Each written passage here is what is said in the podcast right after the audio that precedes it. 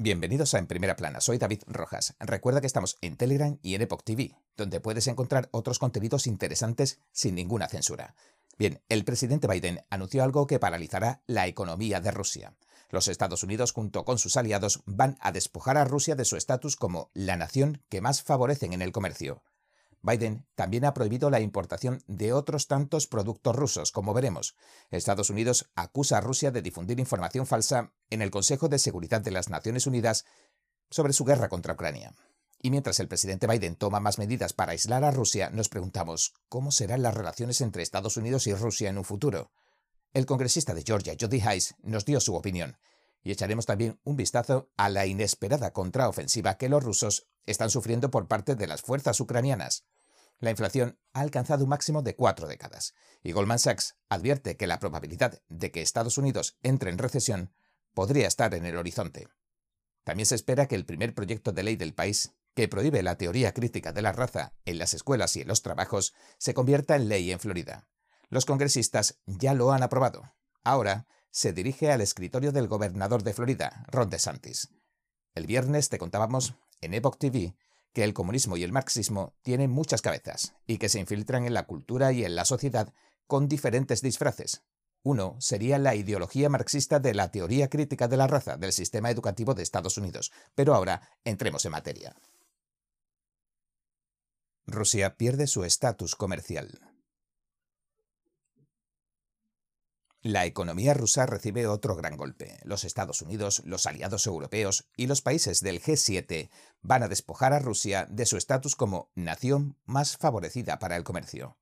Esto va a ponerle a Rusia las cosas difíciles si quiere comerciar con Occidente. El presidente Biden lo anunciaba este viernes. Señaló que Estados Unidos también va a dejar de importar otros productos de Rusia. Molina Westcott, de la NTD, informó que la última medida para aislar a Rusia de la economía mundial consiste en revocar su estatus como nación más favorecida para el comercio, como decimos. El presidente Biden subrayó al respecto lo siguiente, y hacerlo al mismo tiempo que otras naciones que constituyen la mitad de la economía mundial, propinará otro golpe demoledor a la economía rusa, que ya está sufriendo mucho debido a nuestras sanciones. Aunque el Congreso todavía tiene que aprobarlo, los congresistas de ambos lados del pasillo ya han manifestado que lo apoyarán. Más acciones contra Rusia. Más acciones contra Rusia. La presidenta de la Cámara de Representantes, Nancy Pelosi, dijo que esta semana se sometería a votación. Molina, de la NTD, informó que aunque esta medida perjudicará a la economía rusa, para Estados Unidos no deja de ser en gran medida algo simbólico. Me explico, porque lo que más importa Estados Unidos es petróleo y gas, hasta un 60% de las importaciones el año pasado, y Biden ya prohibió esas importaciones, así que estas nuevas acciones tendrán un impacto limitado. Pero despojar a Rusia de este estatus comercial no es la única nueva acción que la Casa Blanca está tomando. Biden también va a prohibir otras importaciones rusas, como los mariscos, el vodka y los diamantes. El presidente Biden dijo a finales de la semana pasada que Putin debe pagar el precio. Biden decía el viernes, Vamos a seguir apretando a Putin. El G7 tratará de denegarle a Rusia su capacidad para pedir préstamos a las principales instituciones multinacionales, como son el Fondo Monetario Internacional y el Banco Mundial. Las armas químicas de Putin la Casa Blanca también advirtió que Rusia podría usar armas químicas biológicas contra Ucrania y que Rusia está planeando una operación de bandera falsa para justificar su uso. Biden dijo lo siguiente, no voy a hablar de los informes de inteligencia, pero Rusia pagará un precio muy alto si emplea armas químicas. Acto seguido, la embajadora de Estados Unidos ante la ONU advirtió que tanto Rusia como China están difundiendo información falsa.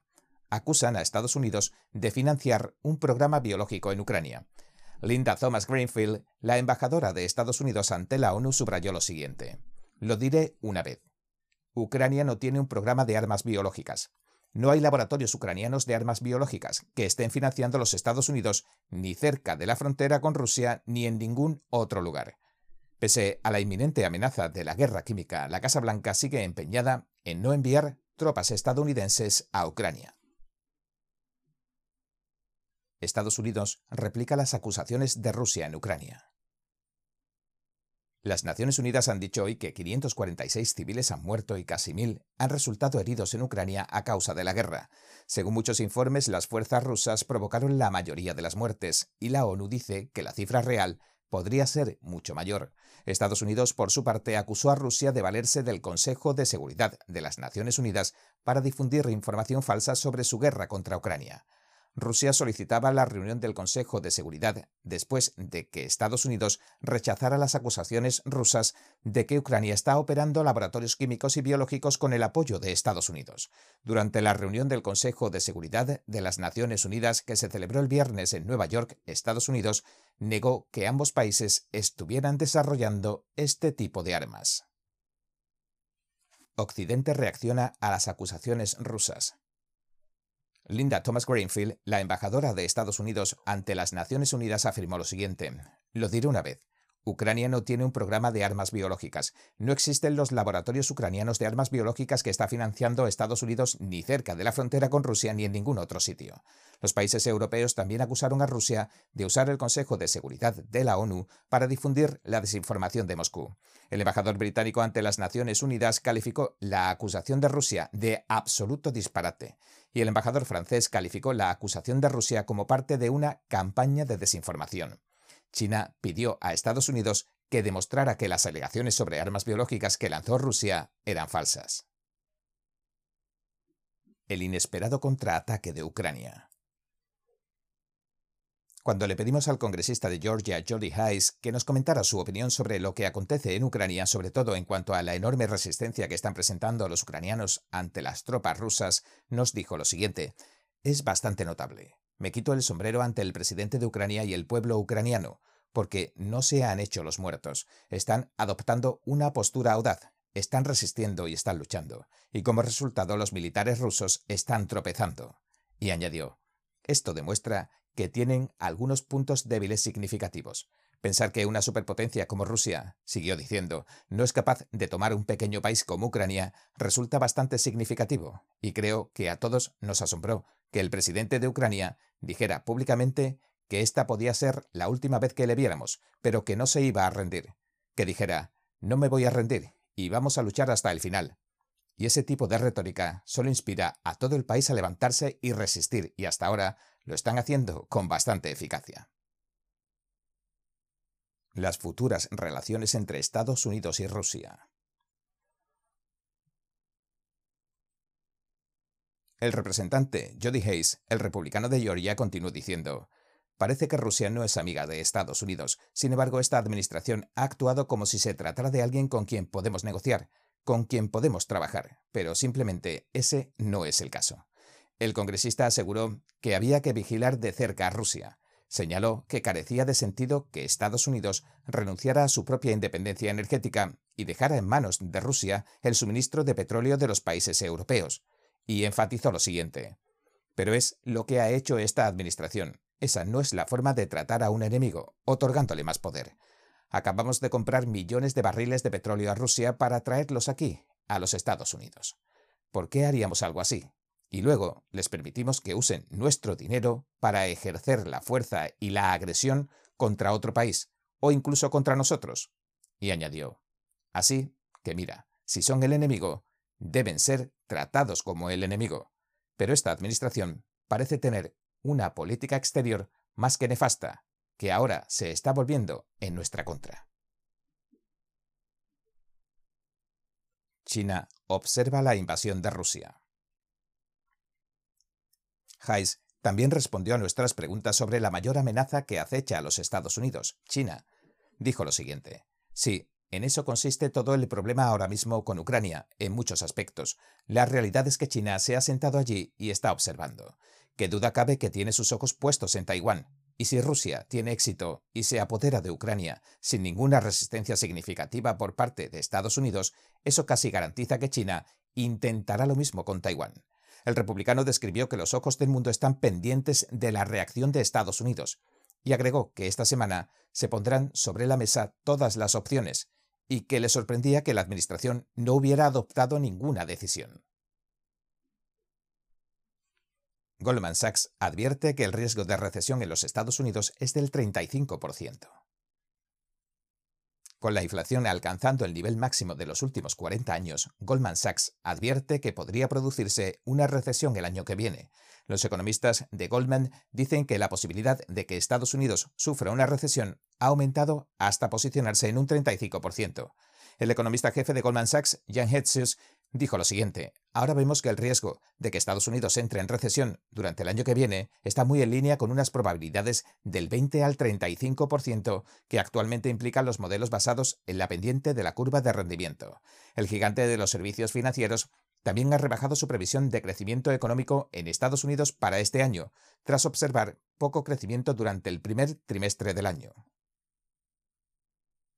Biden afirma que Rusia se enfrenta a un Occidente unido. El presidente Joe Biden advirtió que Rusia se enfrenta a un Occidente más unificado de lo que nunca imaginó. Dijo lo siguiente. Putin contaba con una OTAN dividida, un Occidente dividido y francamente un Estados Unidos dividido, pero no consiguió nada de eso. De hecho, ahora se enfrenta tanto a una OTAN como a un Occidente más unidos, enérgicos y decididos de lo que jamás imaginó. Biden decía estas palabras la semana pasada en la reunión del Comité Nacional Demócrata. De hecho, Estados Unidos y sus aliados europeos han impuesto diferentes tipos de sanciones económicas a Rusia. Decenas de las mayores empresas del mundo también se han retirado de Rusia. Biden también culpa a Putin de la subida vertiginosa de los precios del combustible. Dijo lo siguiente. La gente ya siente las subidas de precios de Putin en el surtidor, pero la inflación y los precios de la gasolina, como venimos informando, ya se disparaban a niveles récord en febrero, antes de que empezara la guerra los precios de la gasolina ya estaban subiendo y la inflación se disparó a un máximo histórico de cuatro décadas antes de la invasión rusa de Ucrania, el 24 de febrero. Los demócratas del Senado reciben a los embajadores europeos.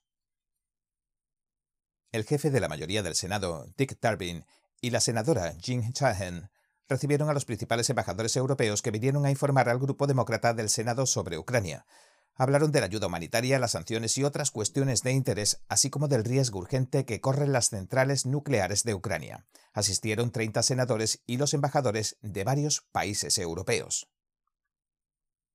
La Casa Blanca sancionará a Corea del Norte. El presidente Biden ha dicho que estaría dispuesto a reunirse con Kim Jong-un para que los dos países trataran de buscar un acuerdo, pero Corea del Norte no ha respondido a los recientes llamamientos a las conversaciones. Kim Jong-un parece ignorar el acercamiento del presidente Biden, según un alto funcionario de Biden, quien dijo que las pruebas balísticas de Corea del Norte probablemente estaban empleando tecnología orientada a futuras pruebas de misiles intercontinentales. La Casa Blanca decidió sancionar a Corea del Norte por realizar las citadas pruebas de misiles balísticos. El expresidente Trump se reunió con Kim hasta en tres ocasiones durante su presidencia, recordemos, lo que disminuyó las tensiones entre los dos países en ese periodo. El proyecto de ley de Florida prohíbe la teoría crítica de la raza. Se espera que el primer proyecto de ley del país que prohíbe la teoría crítica de la raza en las escuelas y los trabajos se convierta en ley en Florida.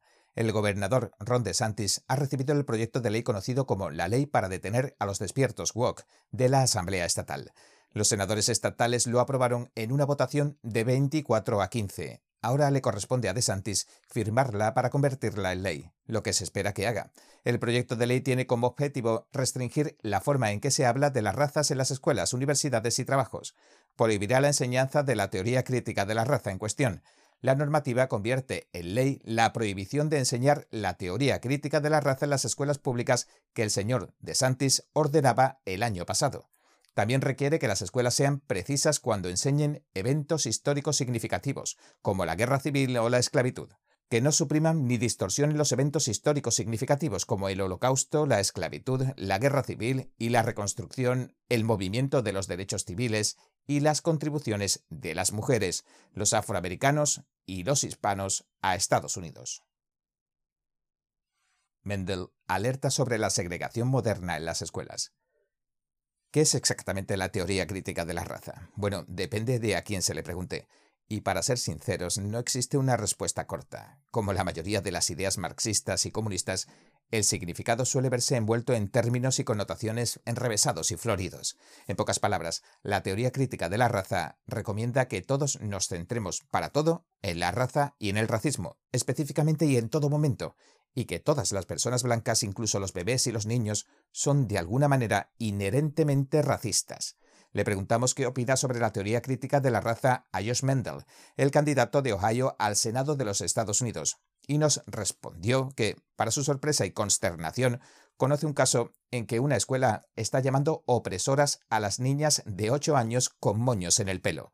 Dijo lo siguiente, es horrible, y lo que consiguen al hacer eso y todas las escuelas del país lo están haciendo, es pisotear la tumba de Martin Luther King, porque Martin Luther King predicaba Juzguemos a las personas en base al contenido de su carácter, no al color de su piel. Tennessee ha prohibido la teoría crítica de la raza. El representante Mark Green de Tennessee nos explicó que en su estado se prohibió la teoría crítica de la raza tras una ardua batalla que lideró su colega, el representante Scott. Dijo lo siguiente. Se alzó en este tema, trajo el proyecto de ley a la Cámara de Representantes, luchó la batalla y se aprobó en Tennessee. Ahora es ilegal enseñar la teoría crítica de la raza en Tennessee. Y añadió, y si miras el proyecto de ley, lo dice, aunque no necesariamente nombrando la teoría crítica de la raza, como es el caso de Florida. Pero esos principios de la teoría crítica de la raza son muy malos. Afirman que la manera de deshacerse de la discriminación del pasado es discriminar, lo cual, por cierto, está en contra de la ley de los Estados Unidos. De hecho, la ideología que define a la teoría crítica de la raza se empaqueta a menudo con otros nombres. El escritor Sam Sorbo advirtió lo siguiente, que ahora, en este momento, nuestras escuelas han sido muy subvertidas y pervertidas por una cultura diferente, no solo se trata de la teoría crítica de la raza, advirtió, que es básicamente la ideología que dice que los blancos oprimen a los negros o a la gente de color, y que no hay manera de salir de ese paradigma excepto haciendo lo contrario. Es decir, que los negros opriman a los blancos.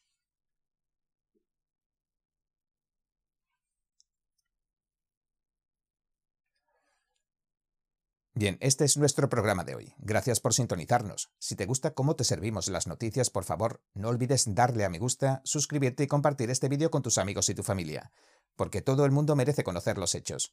Una vez más, gracias por ver en primera plana. Nos vemos mañana.